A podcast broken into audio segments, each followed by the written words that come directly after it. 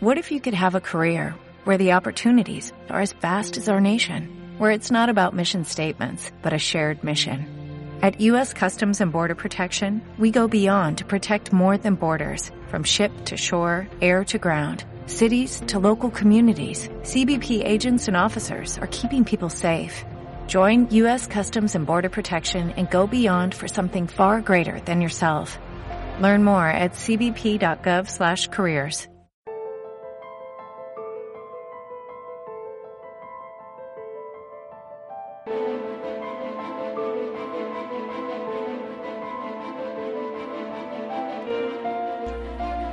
Bienvenidos a Clave 45.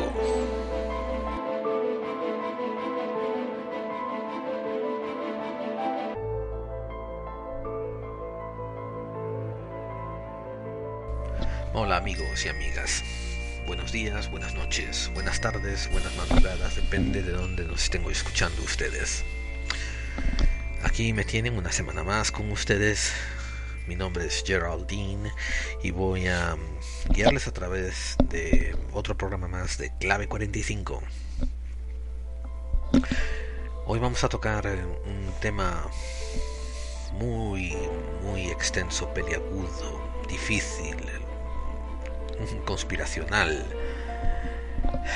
detractor, problemático. Em, porque pocas teorías de la conspiración son más dañinas al mundo de las verdaderas conspiraciones, como esa teoría que, rueda por ahí de que el hombre no llegó a la luna. Eh, la verdad es que los defensores a capa y espada de que el hombre no llegó a la luna se basan en detalles bien nimios, algunos irrelevantes, algunos que ya han sido desmentidos pero que todavía perduran en la red de redes. Y mm, en fin, y nosotros no queríamos hacer tanto un programa sobre si el hombre llegó o no a la luna. Em, queríamos indagar en claves un poco más oscuras, un poco más ocultas. Y creo que lo hemos conseguido. Nos ha quedado un programa bastante extenso. Em, eso nos va a servir para... Bueno, y por lo tanto vamos a tener que saltarnos noticias. Em, Voy a darles las vías de contacto como siempre. Eh, nos pueden encontrar por correo electrónico en la clave 45 mail.com y nuestro website, nuestra página web es la clave 45.wordpress.com. También estamos en Google Plus eh, por pod clave 45 gmail.com. Estamos en Twitter arroba la clave 45 y en Facebook también busquen nuestra página por la clave 45 y ahí nos hallarán. Envíenos, déjenos saber cómo les gusta el programa, qué dirección debíamos llevar, denos consejos, denos sus opiniones, eh, denos su aliento o por lo menos pónganos el último clavo en el, en el ataúd y déjenos saber que debíamos de cerrar y apagar la luz y irnos. Em, así que eh, nosotros les estamos muy agradecidos por su tiempo, somos muy respetuosos por el tiempo que nos dedican y agradecemos ver la estadística subir. Estamos un poco confundidos por la divulgación que tenemos. Eh, vemos que programas, por ejemplo, de ovnis son los que tienen la máxima escuchas, mientras que otros como Falsa Bandera o Bancos Centrales no tanta. Y, en fin, vamos a intentar vamos a intentar, en la medida de lo que nos es posible, em, tocar temas de misterio que tengan que ver con conspiraciones y con zonas ocultas. Eh, no somos 100% inflexibles y nos amoldaremos a nuestra audiencia. Pero eso nos es importante, un poquito de feedback, un poquito de, de, respuesta por parte de, ustedes, que nos dejen saber por cómo, cómo les gusta y por dónde van las cosas. Em, como decía antes, pasaremos ahora a hablar de, de la NASA y de la llegada al hombre a la Luna, de lo que se define como una conspiración a tres bandas, em, objetos de, de intoxicación mediática. Hay, hay, mucho meollo detrás de, esto, más allá de, de, las cosas de que si el hombre llegó o no a la luna. Hay mucho más. Y Esperemos que se le encuentre un programa entretenido. Después de ese pequeño monográfico de la sesión de Buscando Claves, pues eso, pasaremos a leer correos de oyentes y mensajes de despedida, etcétera. Y bueno, pongamos un poco de música y continuamos entonces, entramos a buscando claves.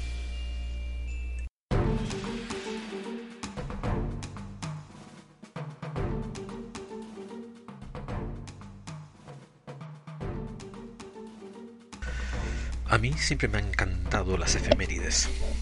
Introducir un año, un mes en el periódico y ver todo lo concerniente a esos datos que has introducido. Y no les voy a mentir, el año 1969 se muestra como un año muy especial en sí mismo. Eh, Led Zeppelin lanza el álbum de ese nombre y Elvis Presley intenta volver al mundo de la farándula grabando su disco Long Black Limousine. En Madrid se declara ley marcial y se clausura la universidad tras arrestar a más de 300 estudiantes, mientras que en los Estados Unidos Richard Nixon sube a la presidencia.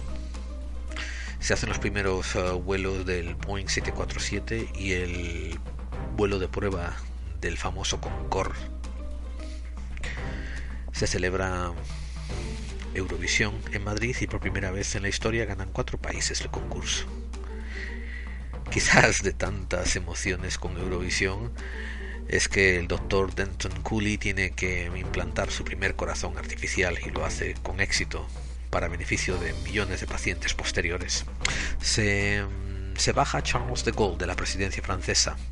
Elton John saca su primer disco y otra vez en Estados Unidos se retiran las primeras tropas de ese conflicto que era Vietnam y hay una reyerta en el Greenwich Village de, de, Manhattan donde un bar pub llamado Stonewall inicia el movimiento de liberación gay de la era moderna de los Estados Unidos.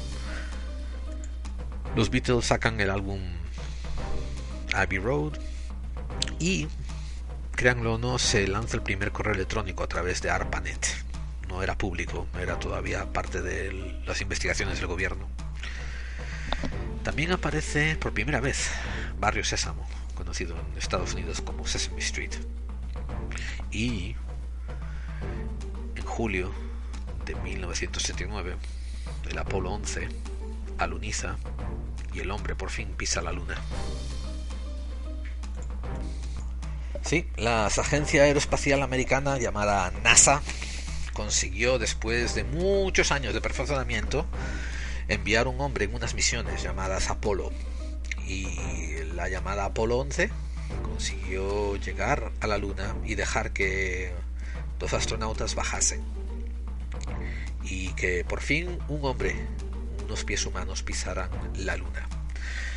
Como una anécdota les comentaré de que esto obligó al famoso periódico New York Times a retractar un artículo que había publicado en 1920, una editorial donde decía que el hombre jamás de los jamases llegaría a la luna. Y hoy en día eh, pocas teorías hay más dañinas y nocivas que todas esas teorías conspiracionales donde aseguran de que el hombre jamás llegó a la luna y que todo fue un montaje de televisión. Bien, vamos a dar aquí unas cuantas claves. Eh, es cierto de que hay un montón de datos que pueden parecernos ligeramente chocantes o altamente chocantes, depende de su punto de vista. Por favor, tiren una piedra en Google y van a descubrir, eh, con tiren una piedra al estanque de Google donde pone el hombre no llegó a la luna y le van a dar listados eh, de razones por las que se cree que eso no es así. Eh, vamos a ver, le voy a hacer rápidamente una recopilación. En el vídeo donde se pincha la bandera americana, pues se ve la bandera ondeándose al viento cuando no hay viento. Bueno, otra. El módulo lunar aluniza y no levanta polvo. Otra. No se ven estrellas en las fotos, porque si se viesen entonces la gente podría saber que los astronautas no están de verdad en la Luna. Otra, se ven múltiples fuentes de luz cuando se sacan fotos, y eso tiene que ser un estudio con los focos puestos en diferentes posiciones. Otra, hay una piedra que tiene claramente marcada la letra C. Esa tiene que ser una piedra de esas de, de mentiritas que le pusieron la letra C para saber dónde ponerla. Eh, vamos a ver otra. Ah, sí, que muchas fotos sacadas a distancia entre sí muestran los mismos elementos de fondo. Vamos a dejar una cosa bien clara antes de continuar esta sección tan importante para nosotros. Em, aquí, en clave 45, todos eh, nos declaramos eh, fehacientes y constatamos de que el hombre sí llegó a la luna y añadimos que lo más probable fue, lo, lo más creíble es, que llegase de la manera en que nos lo mostraron en la televisión. Pero, y aquí viene un pero, pero eh, hemos encontrado en nuestras investigaciones un sinfín de notas discordantes que nos hace pensar que es probable de que hubiese más y de que hubiese menos que lo que vimos en julio de 79 por televisión y lo que nos fue mostrado en la prensa mundial. Porque verán, de vez en cuando, en clave 45, cuando nos reunimos a discutir entre la gente que tienen eh, ideas dispares, y a veces pares, pero no siempre, eh, salimos a veces con ideas relativamente originales. Una que se formó eh, aquí en nuestra redacción es la conspiración a doble banda. ¿En qué consiste la conspiración a doble banda? Bueno, la analogía, el símil o la metáfora eh, está basada en el juego del billar, donde mm, a veces no tienes ángulo para meter ninguna bolita directamente en el agujero, pero eh, si tiras en la dirección opuesta, puedes golpear dos bandas y a lo mejor incluso ayudarte de la pelota del contrario, de la bolita del contrario, de billar, para que dé la tuya y entre en el agujero que tú quieres que entre. Existen juegos a doble banda, a triple banda, a cuatro bandas, a cinco bandas, que son dificilísimos de hacer, ¿no? Cuanto más bandas, más complicado por los asuntos de la geometría. Aunque en el billar los juegos a doble y triple y cuatro bandas son difíciles, en el mundo del secretismo es casi una segunda naturaleza. Y los juegos a doble y triple banda, las conspiraciones a doble y triple banda garantizan que siempre tengas salidas por las que escabullirte si algo te va mal. En cuanto se trata de la historia de la NASA y lo que ellos documentaron como alunizajes, misiones Apolo, pues vamos a nosotros dar unas cuantas claves eh, que complementan la versión oficial. Describiendo la conspiración a doble banda, diremos que la primera banda, la primera jugada de banda consiste en lo siguiente. Entre los años 50 y 60, los Estados Unidos y la Unión Soviética, vamos a usar los términos eh, USA y rusos, aunque todos sabemos que de aquella eran Unión Soviética, bueno, se ponen a competir en una carrera, en la carrera espacial, la famosa carrera espacial. A todos rasgos, la, Unión Soviética le va ganando a los Estados Unidos en todo. Bien, de repente, en cosa de cinco años, los Estados Unidos hace lo que nadie puede. Y como si fuese un guion escrito por una película palomitera americana, de ser un eterno segundón, hace un esfuerzo inhumano y se colocan en primer plano y en el 69 ponen a los hombres en la luna. Bien, en estas décadas de investigación, de pruebas, de técnicas fallidas, de, de, intentos, se invierten B, B con B, con B de, burro y de baco burro. Bueno, eh, billones de dólares que pasan a la investigación. Pasan a la investigación y entran dentro de los cofres de la NASA, que como voy a empezar a aclarar, estaba estrechamente ligada al Departamento de Defensa. Y bueno, además como producto, como a una acción colateral, una acción a la vez lateral a todo esto, pues se producen un montón de avances técnicos que eventualmente le llegan al mercado de consumo, a la gente. Ahora, en la conspiración aparece la jugada a segunda banda, que es que después de las misiones Apolo hayan comenzado, pues en los años 70 y posteriormente comienzan a aparecer opositores que aseguran que todo es una conspiración y que el hombre jamás llegó a la luna. Y se pasan a extremos tales como decir que todo esto fue un montaje de estudio y que el hombre jamás ha llegado a la luna. Y cuando uno empieza a investigar quiénes son la gente que está haciendo estos argumentos, ahí de repente empieza el descrédito. Porque se trata de grupos eh, muy marginales, muy raritos. Como por ejemplo el grupo de la Tierra hueca. Perdón, perdón, el grupo de la Tierra plana. Que insiste ¿eh? en el siglo XX insiste de que la Tierra es plana y que todo esto que está haciendo la NASA es una argucia para empaquetarse dinero. Bien, segunda banda porque empieza el envenenamiento.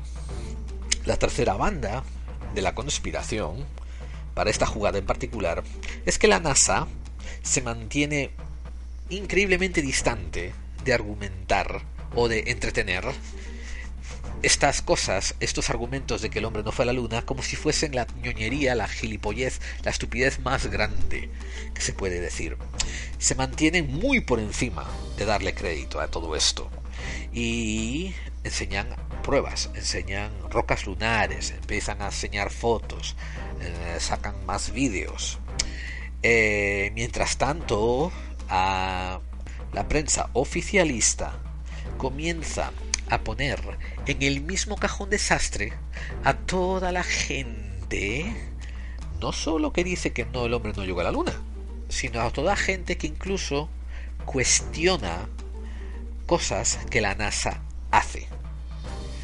De ahí a de decir que el hombre no llegó a la luna, a decir, por ejemplo, cómo es que si has hecho simplemente tres misiones lunares tienes tantas toneladas de roca lunar, si no te caben en la cápsula para el regreso y hacer cuestiones así, toda esta gente que hacía preguntas eh, bien originales y bien fundadas pasan a ser metidas en, en el grupo de los conspiranoicos que creen que la Tierra es plana. Y la tercera banda está hecha y ahora se puede hacer lo que uno le dé la gana a la mesa del billar, porque haga lo que hagas, los otros no pueden ganar. Bien, ahora repetimos por última vez, nosotros sí creemos que, los tres astronautas del Apolo 12 llegaron a la Luna y lo que vimos en la televisión seguramente fue lo que pasó. Ahora, vamos a empezar a dar unas claves para que ustedes puedan hacerse más preguntas. Bien, para empezar, ¿sabían ustedes eh, que la NASA no es, repito, no es completamente una agencia civil. La NASA fue creada en, octubre, el 1 de octubre de 1958. Quiere decir eh, National Aeronautics Space Administration. Pero ya en su incepción, eh, la NASA recogió bajo su manto a muchas organizaciones. Vamos a ver si no recuerdo mal, las tres primeras organizaciones que conformaron la NASA fueron el National Advisory Committee for Aeronautics, que entró intacto con 8.000 empleados y un presupuesto de 100 millones de 1958. ¿eh?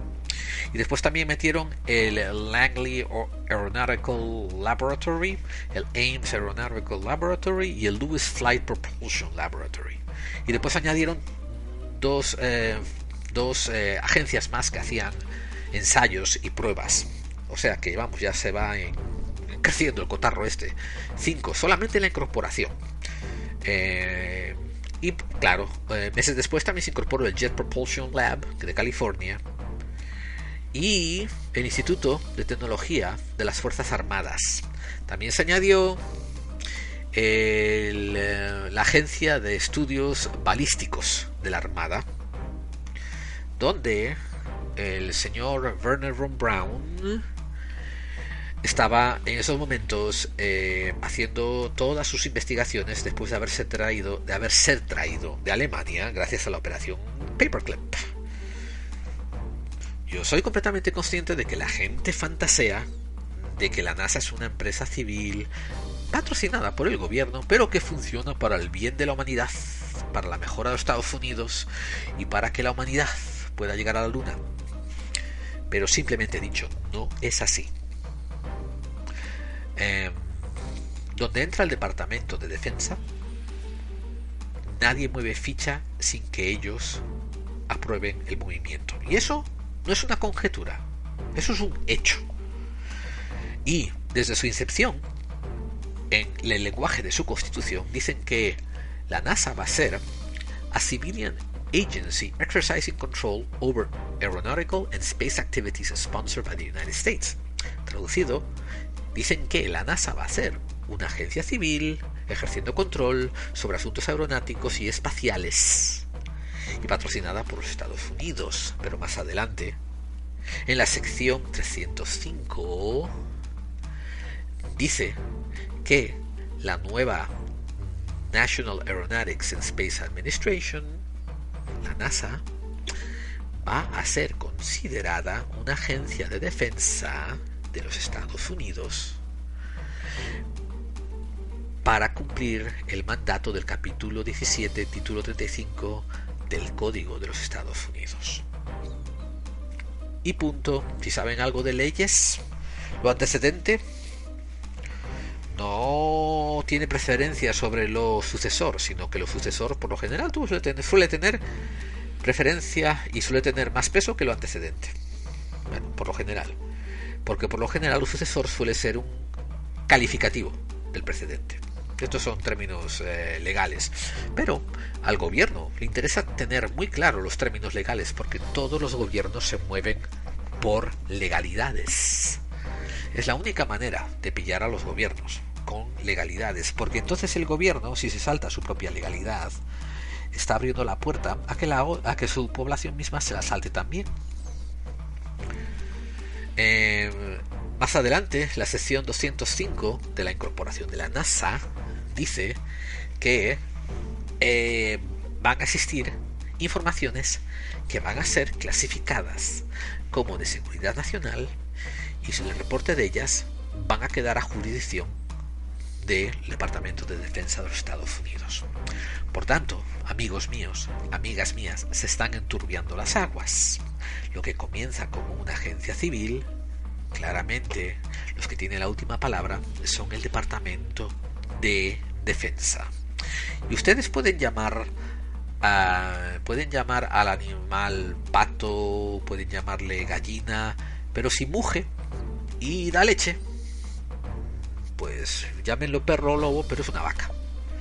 Y esto puede ser una agencia civil, pero si al final el Departamento de Defensa tiene la última palabra y el Departamento de Defensa puede censurar lo que quiera y el Departamento de Defensa puede cerrar lo que le dé la gana, esto es una operación militar. Vamos a ponernos reduccionistas. Imagínense que yo les hago a ustedes un contrato de trabajo para venir a trabajar a mi bar. Y en la primera cláusula digo, usted debe de ser virgen al entrar a trabajar en mi bar. Pero dos cláusulas más abajo yo escribo, pero usted debe de aceptar acostarse y tener sexo con dinero con cualquiera de mis clientes que le paguen y no tiene derecho a negarse. ¿Es usted virgen o puto? Bueno, ¿es la NASA civil o militar? No se puede estar un poquito preñado. ¿eh? O se hace o no se hace. Y en este caso, repito el argumento que, con que inicié esto. Cuando entra, donde entra el servicio militar, donde manda capitán, no manda marinero. Y si no, yo reto a cualquiera en la audiencia a que me demuestre una operación conjunta entre militares y civiles, donde los civiles eh, dieran una orden, que los militares no estuvieran de acuerdo y ellos obedecieran, los militares agarraran y obedecieran a los civiles. Por favor, denme un caso. Porque a partir de 1959, cuando la NASA contrata civiles, los hace pasar a todos por rigurosísimos controles de seguridad militar y todos firman contratos con extensas cláusulas de confidencialidad militar. Y cada mando, cada grupo, cada grupúsculo dentro de la NASA tiene que responder al final del día a un alto mando que resulta ser siempre militar. Y si eres cazado, si eras pescado vendiendo secretos de la NASA a otro país, fuese enemigo o aliado, eras juzgado por espía.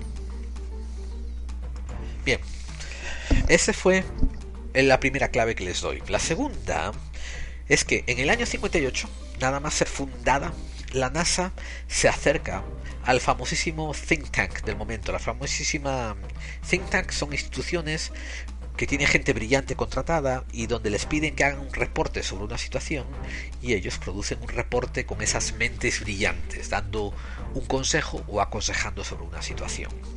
De aquella, el mayor think tank que existía, la mayor asociación de cerebros, era el Brookings Institution. La NASA le comisiona un estudio que se llama Proposed Studies of the Implication of Peaceful Space Activities for Human Affairs. Eh, una propuesta de estudio a la aplicación de actividades espaciales pacíficas para, para las actividades humanas. Bien, al final del reporte se lee unos textos bastante interesantes que siguen siendo eh, el tono y el cariz con el que se siguió moviendo la NASA a partir de ese momento. Verán, al final del reporte del Brookings Institution se dice que aunque encuentros cara a cara con vida extraterrestre no ocurrirá en los próximos 20 años, a no ser que las tecnologías de ellos sean más avanzadas que la nuestra y nos vengan a visitar, eso lo ponen entre paréntesis, no lo digo yo, lo pone el reporte. Y sigo leyendo el reporte. Puede ser que haya artefactos dejados atrás por diferentes formas de vida y que sean encontrados por nosotros en un punto u otro, en nuestras actividades espaciales en la Luna, en Marte o en Venus. Y ahí acabo la acotación. Esto le fue entregado a la NASA dentro del reporte que pidieron. Y a partir de esta acotación, de esta sentencia, el reporte sigue haciendo decenas de referencias al fenómeno de vida extraterrestre y baraja la posibilidad de que lo encontremos y que nos encontremos con el cara a cara. Por ejemplo, para hablar de cómo la NASA tiene que interactuar con un encuentro con razas extraterrestres, dicen lo siguiente. Los estudios antropológicos hechos con sociedades pasadas en la Tierra, cuando estas sociedades están bien seguras de su sitio en el universo, su, su estructura se desmorona cuando está expuestas a otras ideas y a un diferente estilo de vida. Refiriéndose a los extraterrestres con su diferentes ideas y diferente estilo de vida. Y continúo leyendo. Estas sociedades que se encuentran con otras más avanzadas, eh, las que consiguen sobrevivir, lo harían pagando el precio de cambios radicales en sus valores y actitudes. Y aquí, ah, ya acabé de, leerlo, y aquí se están refiriendo a lo que ocurrió con invasiones en siglos pasados y más particularmente se referían y estaban referenciando lo que le había ocurrido a los nativos americanos cuando se encontraron con los conquistadores españoles en las Américas. Mantengan esa idea en mente, ¿ok? Cuando sigo yo leyendo de lo que escribió el Brookings Report para la NASA. Dicen, ya que podemos encontrar eh, vida fuera de la Tierra, en cualquier momento, ya bien sea por eh, ondas de radiotelescopio o, por otros medios, el descubrimiento sería tan impredecible por culpa de nuestros pocos conocimientos y, nuestra eh, poca adaptación, nuestras pocas capacidades de adaptación. Y esto sería tremendamente dramático y veríamos dos escenarios tener lugar. Cinco líneas más abajo acaba dando su recomendación, que es que debido a las tremendas implicaciones que tendría para la religión, para la cultura, para la economía, para el sentimiento histórico, para el sentimiento de ego que tiene el hombre en el universo, se recomendaría que estos descubrimientos se mantuviesen alejados y reprimidos de ser presentados en público. Esto le daría tiempo a los científicos a hacer estudios de cuándo sería el mejor momento de soltar esta información al público. Esto está escrito entre las páginas 183 y 184 del Brookings Report. Esto es fascinante y seguramente algún día dedicaremos una clave entera al Brookings Report que le entregó a la NASA. Bien, ¿se acuerdan de lo que estábamos hablando al principio de, de, de desinformación, de conspiración a, tres bandas? Bien, entra la segunda etapa aquí. Hay un, hay un investigador eh, que ahora está muy desacreditado, el pobre, eh, que se llama Richard C. Hoagland. Y que él dice que cuando fue el alunizaje, cuando fue julio de, de 1979, estaba trabajando para el Jet Propulsion Lab con la NASA y que él estaba presente durante los días del alunizaje.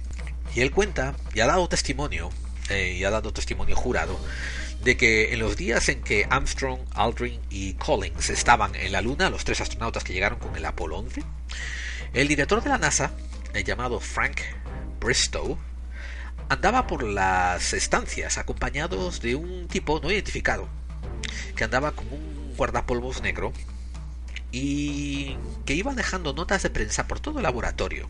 El laboratorio se llamaba Von Karman y era parte del Jet Propulsion Lab donde estaban los, los haciendo las cosas de seguimiento del Apolo. Esto y el Von Karman, el laboratorio Von Karman era donde se habían juntado todos los periodistas de las cadenas, como era la BBC, la NBC y todas. Bien.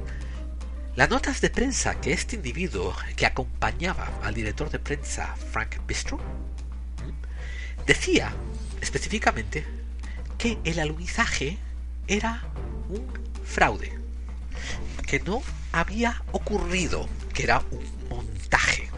O sea, imagínense esta escena subreal. Richard Hoagland está ayudando a la NASA a poner al hombre en la luna, de consultante. El director de prensa de la NASA, Frank Bistro, anda con un tipo al lado suya que no está siendo identificado y no tiene su carne colgado, no dice quién es. Y este hombre está repartiendo papeles diciendo que el alunizaje es un fraude bajo la supervisión, o sea, o bajo el beneplácito, digamos, de Frank Bristow. Y lo curioso es que Hoagland recuerda distintivamente que hasta regalaban una banderita de, plástico, de Mylar, ¿eh? una banderita americana, con, el package, con, los textos diciendo que esto del alunizaje era un fraude. Y usted se pregunta, ¿cómo puede ser que NASA, si es cierto lo que dice Hoagland, o sea, paréntesis, si es cierto lo que dice Hoagland, ¿cómo puede ser que NASA esté desinformando o se esté preparando para desinformar sobre su actividad, sobre su, su, su, su logro más asombroso? Bien, esto quizás cobra otro cariz si uno piensa que a lo mejor a la NASA y al Departamento de Defensa y por tanto también al gobierno le importaba poco recibir buena o mala publicidad sobre el evento. Si pensamos que a lo mejor ya había habido quizás viajes anteriormente y estos eran una cosa ordinaria para ellos, una puesta en escena. Y además tengan en cuenta de que, aunque quizás, y esto es completa especulación, aunque quizás hubiera habido viajes anteriores al de julio del 79, eh, era todavía un riesgo inmenso llegar a la Luna y las cosas podían ir mal. Y entonces, ¿por qué no también tener preparado un poco de desinformación en caso de que ocurriese algo feo? ¿Por qué digo esto? Porque justo pocos años después el americano Bill Kaysing publicó por sí mismo, eh, autopublicó un libro llamado We Never Went to the Moon, America's 30 Billion Dollar Swindle. O sea, nunca fuimos a la luna, América hizo una estafa de 30 billones de dólares. En esa publicación, él aclara que es casi mágicamente imposible que los astronautas hubieran llegado a la Luna con la tecnología que tenían en ese momento. Esto fue levantado, o sea, este libro fue levantado por una organización de atrofiados mentales, de, gilipollas descerebrados llamados Flat Earth Society. Eh, disculpen que a veces eh, yo rompa mi, mi, mi, mi paciencia y agarre y suelte algunas improperios. Pero vamos, o sea, el tener una sociedad en el siglo XX diciendo que la Tierra es plana, no sé, no sé, no sé, no se come ni con palillos, eso es tremendo. Eh, bueno, y ellos se pusieron detrás de la teoría y subvencionaron a Bill Casing para que diese discursos en público y lo propusieron a ellos eh, como, como, como chico póster de todos los ideales de la Tierra plana. Créanlo o no, ellos embellecieron la teoría de Casing, diciendo que el despeje y el alunizaje, el despeje de la Tierra y el alunizaje en la, en la Luna, había sido guionizado por Walt Disney, basándose en un escrito de Arthur C. Clarke, que todo había sido puesto en escena, dirigido y filmagrofiado, puesto en film, por el director Stanley Kubrick. Y eh, aquí eh, empezó ese famoso bulo de que la luna no se llegó a la luna y que todo lo que vimos en televisión en el 79 fue una puesta en escena por Stanley Kubrick. Hay que admitir que curiosamente eh, Stanley Kubrick acababa de poner en, en, escena una de las mejores películas de ciencia ficción jamás filmadas hasta aquel momento, que había sido el 2001 Odisea Espacial, la película se había empezado a filmar en el 67, creo, en el 66, 67 y había sido puesta en los cines en el 68. Un año entero antes de la llegada a la Luna. Y muchas de las cosas que Kubrick enseñaba pues eran 100% coherentes con vuelos espaciales, como la carencia de sonido, los impulsos de los cuerpos en la gravedad, etcétera, etcétera. Eh, ahora, seguramente por eso los de la Tierra plana decidieron a decir, preparar el rumor de que fue Kubrick quien tuvo que haber filmado las escenas estas de la Luna. Pero la NASA no se toma la molestia ni de confirmar, ni de desmentir, ni siquiera de darle crédito. Yo toma la actitud de que no hay más desprecio que no dar aprecio. Bien, y aquí es donde comienza a meterse en el mismo cajón desastre a todo el mundo a todo el mundo. Por ejemplo, que te cuestionas las razones por las que empezó la guerra de Vietnam y te crees que a lo mejor fue una bandera falsa lo del Golfo de Tonkin. Seguro que eres uno de esos locos que creen que el hombre no llegó a la luna. ¿Que sospechas que la CIA está vendiendo drogas para subvencionar operaciones encubiertas? Debes ser un conspiranoico de esos que cree que el hombre no llegó a la luna. Caramba, incluso décadas después de estos acontecimientos, si tú te cuestionas cosas sobre el 11S, he oído cientos de veces decir, seguro que era uno de esos que se cree que el hombre no llegó a la luna. Pero bueno, repetimos, eh, nosotros creemos que sí, que lo que vimos el 20 de julio del 69 ocurrió tal como nos lo enseñaron. Pero aquí el problema que nosotros encontramos es múltiple y no hacemos más que exponerlo. En primer lugar, que la NASA se mueve por los hilos mandados por el Departamento de Defensa. Eso lo primero.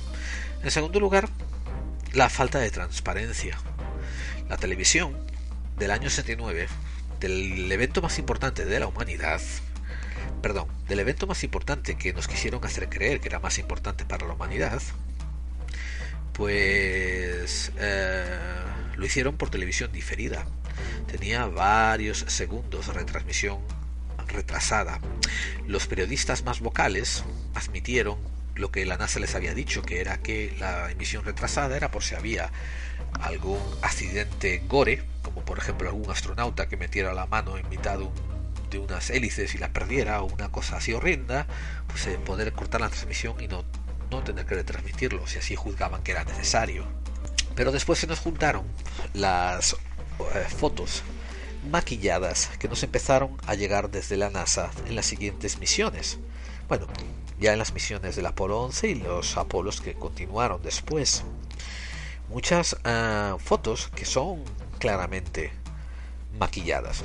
Ahora, la gente que es eh, conspiratoria hacia lo negativo opina que es porque la NASA nos está ocultando estructuras y cosas por el estilo.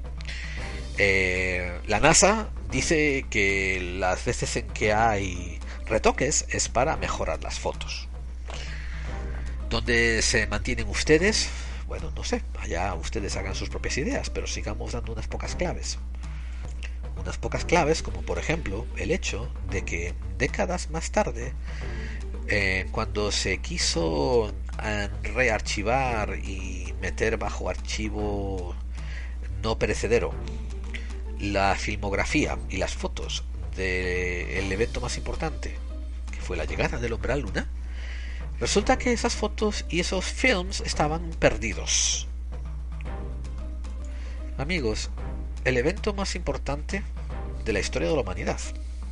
Y la NASA no le importan tres pepinos qué ocurre con los originales. Bien, o la NASA son una panda de descuidados que no saben ni dónde ponen el lápiz ni, ni dónde se sientan, en cuyo caso nos cuesta creer que fueran capaces de mandar a alguien a la Luna, o la NASA no cree que este fue el evento más importante en la humanidad. Y si no lo creen, o una de dos. Bueno, estos son especulaciones, ¿eh? O una de dos. O este evento ya había pasado antes y lo que ellos grabaron no era tan importante. O ellos sabían que esta no es la única humanidad que llegó y, quién sabe que a lo mejor en humanidades interiores ya hemos estado dando vueltas por el planeta como si fuese un taxi. Bien, el hecho de retocar fotos, el hecho de no tener disciplina para guardar los originales del evento, esos son claves que nos tienen que mosquear, que nos tienen que oler mal. No el hecho de que la jodida bandera no se moviera al viento, no el hecho de que no hubiera estrellitas de fondo con las fotos, o el hecho de que hubiera múltiples fuentes de luz. Porque, por mucho que cueste admitirlo, esas cosas sí tienen explicaciones físicas, sean más o menos admisibles y creíbles, pero sí tienen explicaciones. Bien, si le sirve de consuelo, otra teoría que se baraja por ahí en ciertos ámbitos es que los astronautas sí fueron a la Luna en julio del 79, pero eso que nos enseñaron en filmaciones, pues eh, no era lo que estaba ocurriendo en tiempo real, eso era algo ya preparado y que fue transmitido, eh, vamos, fue transmitido para, para apaciguar al público, para darles un sentimiento de integración a la misión nosotros, pues no sé, no, no nos cuestionamos, ni nos parece tampoco tan relevante. Si nos parece relevante el hecho de que es posible de que la NASA a lo mejor ya antes hubiera llegado a la Luna, o que a lo mejor no llegara en ese momento y llegara después, sí nos parece relevante, pero lo que es aún más relevante es eh, por, qué la, la falta de transparencia Aquí, a nivel personal, ahora que nadie no nos oye, entre ustedes y yo, aquí, ¿no? Con unas copitas, Diremos de que sospechamos de que hubo misiones antes que también fueron exitosas y seguramente hubo misiones exitosas también después. Además de las seis misiones Apolo que fueron divulgadas. Ahora la NASA está anunciando que aspira ir a Marte. Y mientras están saliendo por todas partes, miembros de las Fuerzas Armadas, particularmente me viene a la mente uno de los Marines, que está retirado y que afirma que el Departamento de Defensa ya habían mandado a un pelotón de Marines a Marte en una operación encubierta hace ya décadas y que la NASA tiene bases allá. Ahora, siendo este un Marine americano, pues bueno, no cabe duda pensar que ha aspirado demasiado a pólvora, ¿no? Y que no todo está bien ahí en la, en la materia gris. Pero sí es cierto mm, de que hay técnicos que de la NASA, que en su momento han trabajado eh, para la NASA y han testificado delante de mucha gente de que fueron dados órdenes de encubrir estructuras que había en las fotos que recibían de las misiones lunares. Entre ellos está Donna Hare y el sargento Carl Wolf. Después también está la historia del doctor Ken Johnston y Alex Collier el doctor Case Johnston es una de esas que está, una historia que está media entre Pinto y Valdemoro, porque resulta que les dicen que él era supuestamente uno de los que estaba a cargo de archivar las fotos y que le dieron la orden de destruir cajas y cajas y cajas de fotos y que él no lo hizo. Bueno, eso es lo que él dice. Y de hecho, él produjo fotos a mogollón que le habían mandado destruir y que no estaban archivadas en la catalogización normal de la NASA, porque ustedes no sé si lo saben, pero pueden entrar en la web y buscar el catálogo de, de, fotos de la NASA. Ellos lo tienen todo disponible en sus servidores al público. No todo, obviamente, tienen mucho disponible. Ellos dicen que tienen todo lo que vale la pena ver. Bien, pues resulta que le mandaron a Johnston, a Ken Johnston, destruir originales. Y él los guardó por décadas. Cuando se hizo el famoso Disclosure Project, que lo hizo el doctor Greer, pues ahí él dio el paso al frente y dijo, mira, esto fue lo que mandaron, aquí tengo las fotos que me dijeron que destruyera y ellos están encubriendo cosas. Bueno, este es el testimonio de, Ken Johnston y que él sí fue el encargado de archivar fotos en la NASA, eso es un dato verificable, eh, y él produjo las fotos que le mandaron destruir, según él. La NASA no se pronunció al respecto, ni dijo que las había robado, ni dijo que las había sustraído, ni explicó cómo podía tenerlas en su poder. La NASA, una vez más, guardó silencio. También nos resulta relativamente sospechoso el hecho de que los estudios Disney tuvieran una estrecha colaboración con el programa espacial, que de aquella todavía no era NASA. Esto ocurrió entre los años 50 y 56, pero el proyecto de laboratorio de propulsión a chorro era dirigido por el nazi eh, Werner von Braun, que había sido traído a Estados Unidos después de la Segunda Guerra Mundial y dado una nueva identidad y blanqueado en la operación Paperclip. Eso también es un dato constatable. Bueno, antes de que la NASA fuera NASA, eh, el gobierno americano eh, se acercó a Disney y le pidió que durante cinco años o seis hiciese unos documentales especiales para promover el interés en la juventud sobre el vuelo espacial. Hay un documento que ha sido desclasificado del FBI donde unos agentes analistas dicen que lo mejor que puede hacer a nivel de percepción cultural es usar a Walt Disney porque él entiende cómo transmitir esto a la gente de una manera pop, de una manera popular, aceptable y que la gente se lo trague. Para hacer que los americanos compren la idea de una carrera espacial. Eh, bueno, pues eh, Disney eh, creo que hizo cinco o seis films, pero yo quiero atraer la atención a dos de ellos porque todavía no he acabado de investigar el resto. Pero hay dos de ellos muy interesantes. Uno se llama Man and the Moon, el hombre y la luna, y fue hecho en el 1955 dura 52 minutos. Lo pueden encontrar íntegramente en YouTube. Busquen Disney Man and the Moon. Bien, avancen al minuto 45 con 26 segundos. En esta parte del film, los astronautas están dando una órbita alrededor de la Luna y están entrando en la parte oscura. Aquí están usando cohetes refulgentes, como si fuesen de llamarada, como si fuesen bengalas, para iluminar la parte oscura. Uno de los actores que hace de astronauta dice, la telemetría está descubriendo radiación y el radar detecta estructuras en la oscuridad. Entonces el capitán les dice, manden una salva de misil refulgente, de bengala, para, para ver lo que hay en la oscuridad. En silencio, los astronautas lanzan las bengalas y cuando se ilumina, se ven ruinas en la luna.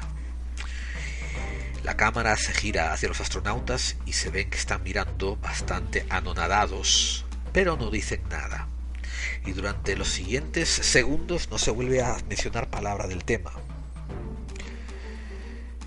Es fascinante que Disney pusiese ruinas en la luna. Y en los restos de minutos que quedan de película, que creo que son cinco minutos más, nadie hace mención a lo que vieron los astronautas en el film. O sea, uno de los eventos más grandes ¿no? de, de la humanidad que sería descubrir que hay vida, no se menciona. Bien, hay otro documento, también desclasificado, que revela que Von Braun estaba altamente descontento con usar a Walt Disney porque Walt Disney insistía en seguir metiendo platillos volantes y referencias a extraterrestres en los documentales que estaba haciendo para la carrera espacial. Y el tercer documento desclasificado fue una petición que hizo los estudios de Walt Disney para que la FBI les diese los documentos que tenían sobre flying saucers, sobre platillos volantes. Ojo, no ovnis, platillos volantes, porque él quería usarlos de referencia en sus películas. Y así lo hace. Aunque está constatado en esos documentos desclasificados de que el FBI no le dio ninguna documentación de platillos volantes, ni siquiera le, le respondió a su petición, Walt Disney produce una película llamada Mars and Beyond, más allá de Marte, o Marte y más allá, también la pueden encontrar íntegra en Netflix.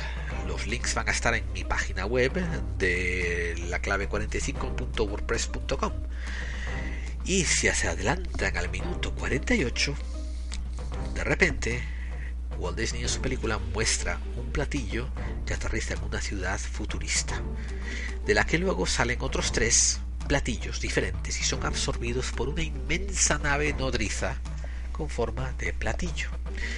Y todo esto ocurre casi en un minuto o dos silencio, sin narración, sin decir a qué vienen estos segmentos, estas imágenes visuales tan inusitadas. Pues uh, yo tengo que dar a modo de clave de que Walt Disney ya estaba prediciendo la actitud que la NASA iba a tener en las décadas siguientes en lo que se concernía al reconocimiento de vida extraterrestre. Y recapitulamos, la NASA es vendida al público como una organización civil, pero en su constitución aparece que está subyugada al Departamento de Defensa. Cada grupo cada organización que compone la NASA tiene un dirigente encima de todo, una persona a la que responde, que es militar. Después, la NASA absorbe no solamente agencias civiles, sino también agencias militares para su constitución.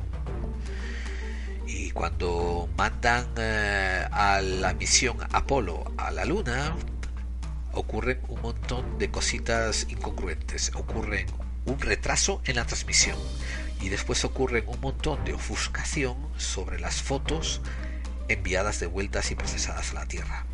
En la siguiente misiones a la Luna ocurre exactamente lo mismo en cuanto al tema del retraso y en cuanto al tema del retraso de transmisión y a la ofuscación de fotos. Después salen testigos diciendo que han sido mandados retocar fotos. Y surgen testigos diciendo que han sido mandados destruir fotos. Y estos testigos se puede comprobar que estuvieron trabajando para NASA en los momentos en que ellos dicen que estuvieron trabajando. Y bueno, después está el Brookings Institute Report, donde se dice que si nos encontramos con vida extraterrestre, lo mejor es cerrar el pico y no decir nada. Tal y justamente como antes de comisionarse ese reporte, Disney ya lo muestra en sus documentales propagandísticos de la carrera espacial eh, casi una década antes, bueno, cinco años antes del Brookings Report. Y para ir cerrando ya la sesión de Buscando Claves, voy a dejarles dos datos que salen bien poco en los libros de historia, y mucho menos en los libros de historia españoles.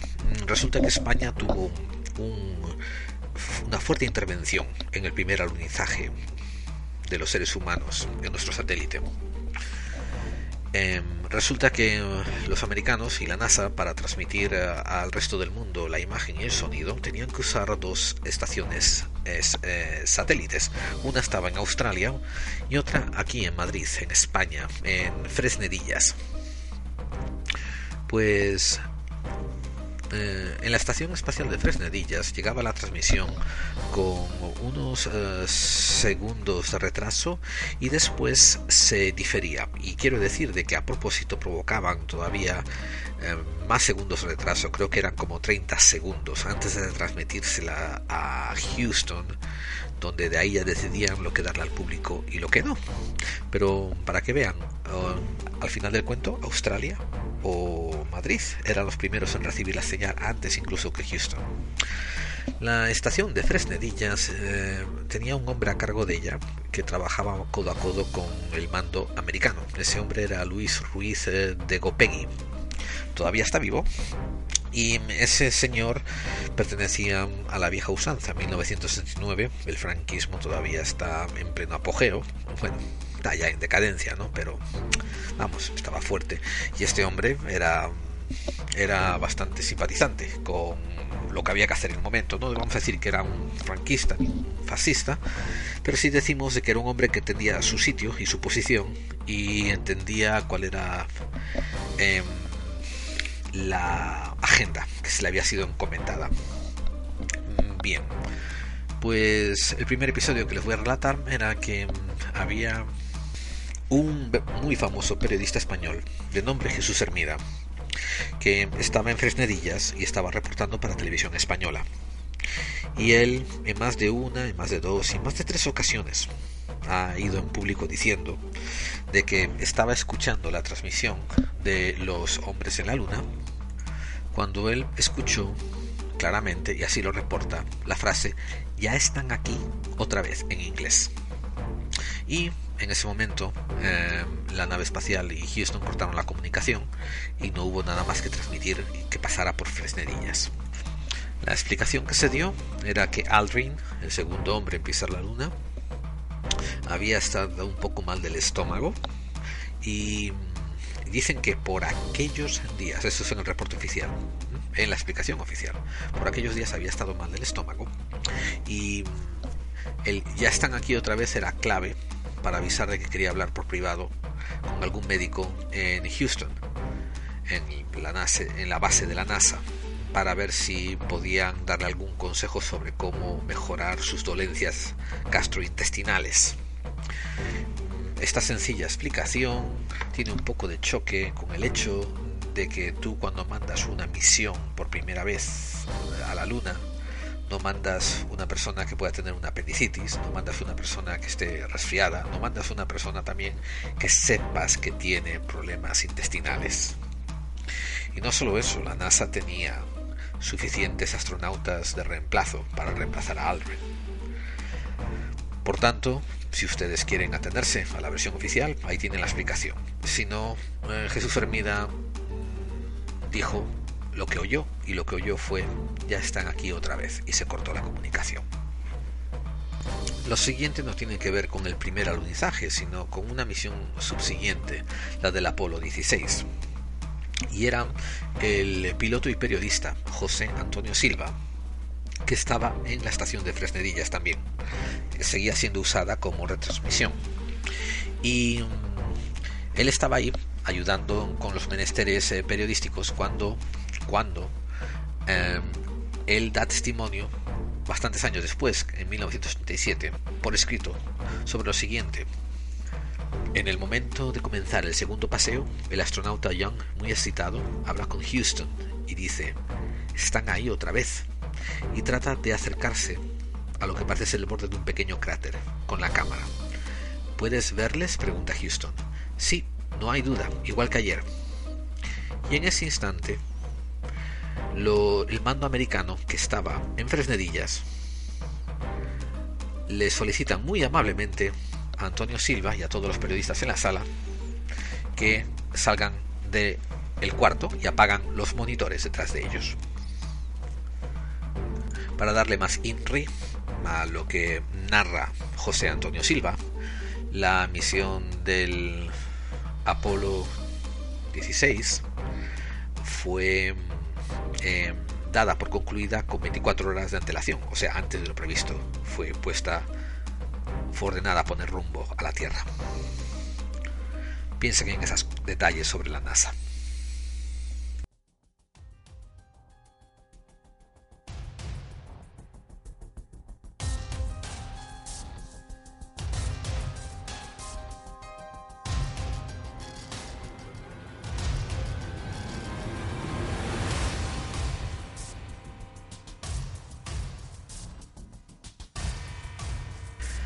Bien queridos amigos y amigas del misterio y la conspiración de lo desconocido, aquí llegamos al final de un programa más de Clave 45.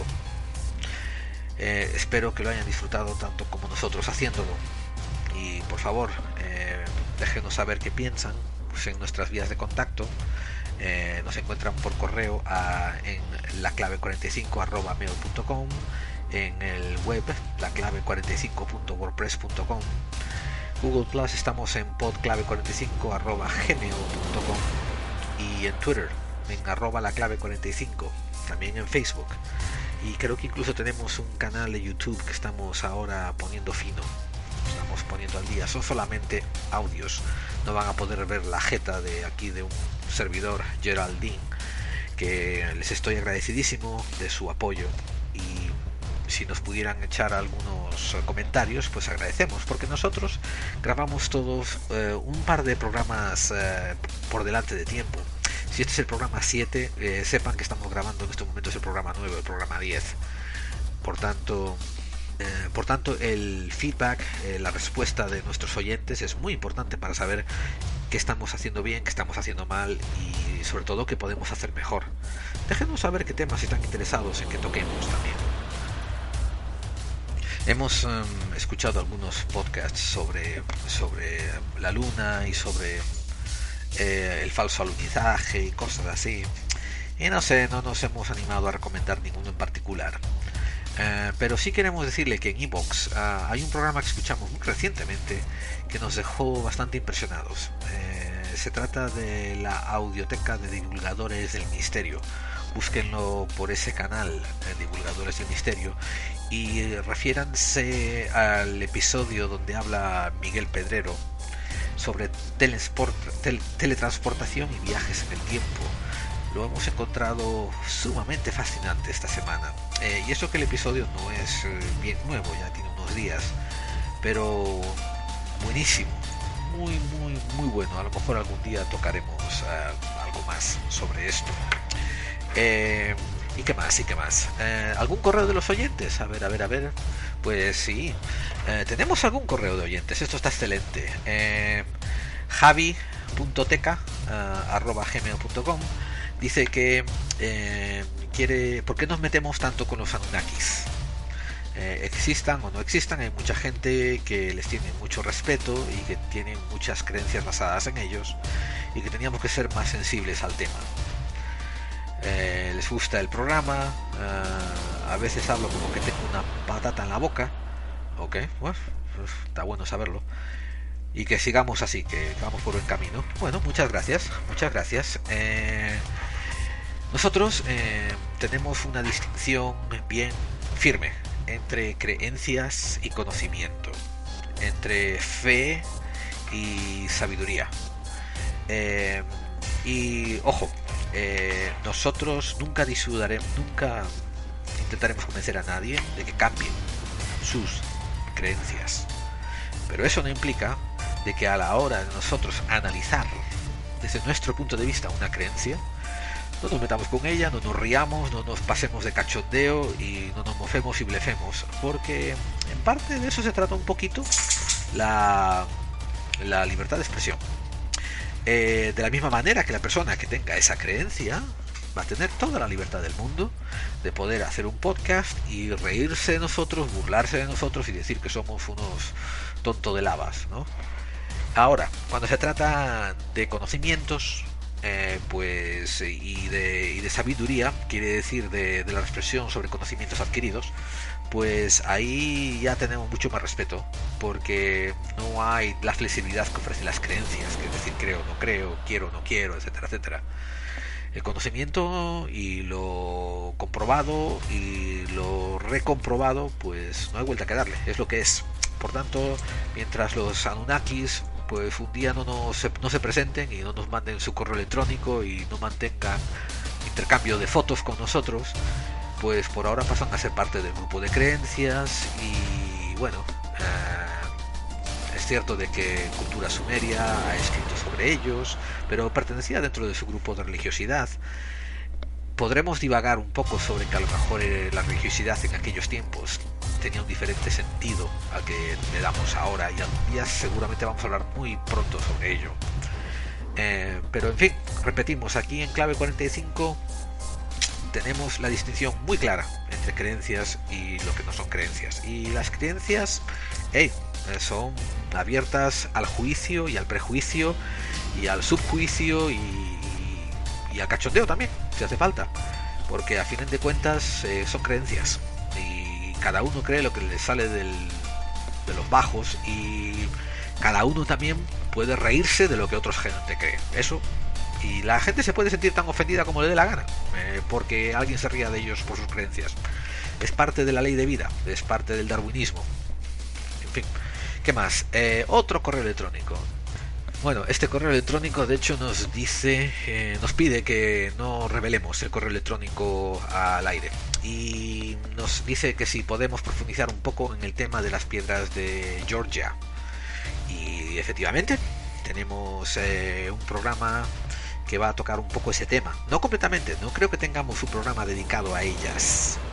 Pero creo que tenemos un programa dedicado a una temática donde va a traer las piedras de Georgia a juicio. Y quiero aprovechar este cierre para explicar un detalle de clave 45. Eh, nosotros estamos intentamos llenar el, el, el, nicho de los programas que no son eh, ni muy básicos ni tampoco muy avanzados.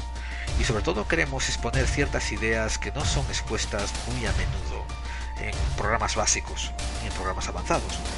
Eh, por ejemplo, ¿no? tienen el programa Cuarto Milenio, que es famosísimo y es bastante bueno y que mucha gente sigue, ¿no? Pero que los conocedores del mundo del misterio consideran bastante básico y elemental, pero es por constricciones de formato. Es un programa de la televisión española para nuestros amigos sudamericanos y de otras lenguas, digo de otros países de lengua hispana. Esto que, pero eh, lo lleva Iker Jiménez y su esposa Carmen Porter. Y por lo general eh, tocan muchos temas y todos los tocan bastante superficialmente, los exponen, digamos. Y vamos, eso tiene su cabida, tiene su razón de ser, tiene su, su sitio y su peso. Eh, nosotros queremos, por ejemplo, no hablar como hicimos hoy sobre si el hombre llegó a la luna y si eso fue una broma gastada o no, o un desfalco porque hay, yo he contado por lo menos, por lo menos en los últimos dos años, 30 eh, podcasts, 30 vídeos en YouTube. Bueno, vídeos en YouTube hay cientos, eh, pero hablando de las razones por las que se cree que el hombre no llegó a la luna, etcétera, etcétera. Eh, y vamos, es volver a masticar la hierba ya masticada. Nosotros, como quisimos hoy, quisimos hablar un poco sobre la relación llegar a la luna, NASA y lo que NASA esconde por naturaleza de la NASA que eso es bastante más siniestro y nos parece bastante más complicado, tergiversado, y es una cosa que no se habla con, casi ninguna frecuencia. Eh, y así quiero que piensen en nosotros. Seremos un programa donde sí tocaremos misterios, tocaremos misterios que todo el mundo toca. Pero al igual que hicimos con el programa de Omnis, primero siempre intentaremos asentar conceptos y bases y después adentraremos dentro de cada tópico basado en esos bases y en esos conceptos que hemos anunciado antes. Y lo vamos a hacer de una manera un poco más original, intentando dar, repetimos, claves. Claves para que ustedes piensen en ellas y se las busquen. No hay cosa que nos haría más feliz que alguien se molestase en bajarse el el documento constitucional de la NASA, el, que quiere decir el papel donde se constituye la NASA y establece su constitución, y si no entienden inglés, pues que lo metan en el Google Translator, en el traductor de Google, ¿no? Y que empiecen a leer y que vean que los puntos que hemos dado, las referencias a los párrafos, están ahí. Ahora, ¿tendrán el cariz que nosotros le hemos dado? Pues sí o no, eso ya entra dentro de las creencias y eso ya dentro dentro de cada de las deducciones de cada uno. Eh, y, y así haremos con con todos los programas y todos los tópicos que toquemos. Tenemos uno que va a venir pronto que se trata sobre, sobre de hecho, creencias, sobre religiones. Y uff, eh, seguramente va a ser el programa que menos eh, se baje la gente y que menos escuchen. No tanto porque vamos a ser irrespetuosos o maleducados o groseros con religiones, sino porque vamos a dar unas cuantas claves que van a hacer levantar la ceja más de 4 y 5. Y sin embargo son claves que están ahí. Son datos, son cosas indiscutibles que están ahí. Ahora, la interpretación que se le den, para eso estamos nosotros, para darles unas cuantas ideas de, hacia dónde pensar y cómo mirar y cómo torcer el, el ángulo del cristal para que vean una cosa distinta. No que se la crean, no que se la crean, que se la cuestionen, que se la cuestionen. Nada más. Eso, eso, si ustedes hacen eso, reflexionan sobre lo que aquí hablamos, pues somos los eh, divulgadores más felices del, mundo de los podcasts. Y eso es todo amigos, eh, muchísimas gracias por estar ahí y vamos a dar unos saludos a algunos miembros del equipo y, gente del estudio y nos vamos.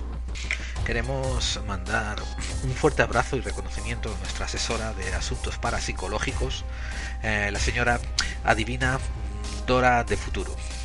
Y también queremos eh, darles un abrazo muy fuerte y un reconocimiento muy alto a nuestro técnico interno sobre temas de bricolaje, el señor Armando Esteban Quito. Vamos a extender también nuestras gracias a la asesora de temas de recursos sanitarios eh, que nos estuvo asesorando durante estos días a la hora de cambiar nuestro, nuestro seguro médico, la señora Dolores eh, de Parto, y también gracias a, por un programa que estamos preparando a la señora que nos sirvió para asesora de asuntos élficos y míticos que tienen que ver con las hadas, etcétera, eh, la señora Elena Nito del Bosque. Y por último, queremos también eh, dar gracias por la asesoría en temas políticos a la señora Ellen Chufe. Bueno, eso es todo por hoy y muchas gracias amigos, esperamos vernos la, oírnos la próxima semana. Hasta luego.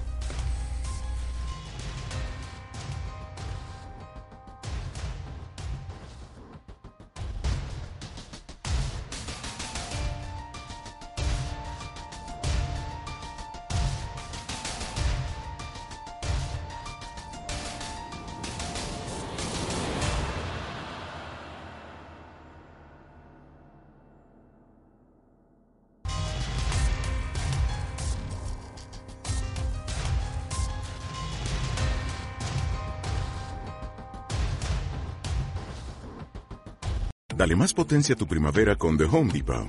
Obtén una potencia similar a la de la gasolina para podar, recortar y soplar con el sistema OnePlus de 18 voltios de Ryobi desde solo 89 dólares. Potencia para podar un tercio de un acre con una carga. Potencia para recortar el césped que dura hasta dos horas. Y fuerza de soplado de 110 millas por hora. Todo con una batería intercambiable. Llévate el sistema inalámbrico OnePlus de 18 voltios de Ryobi. Solo en The Home Depot. Haces más. Logras más.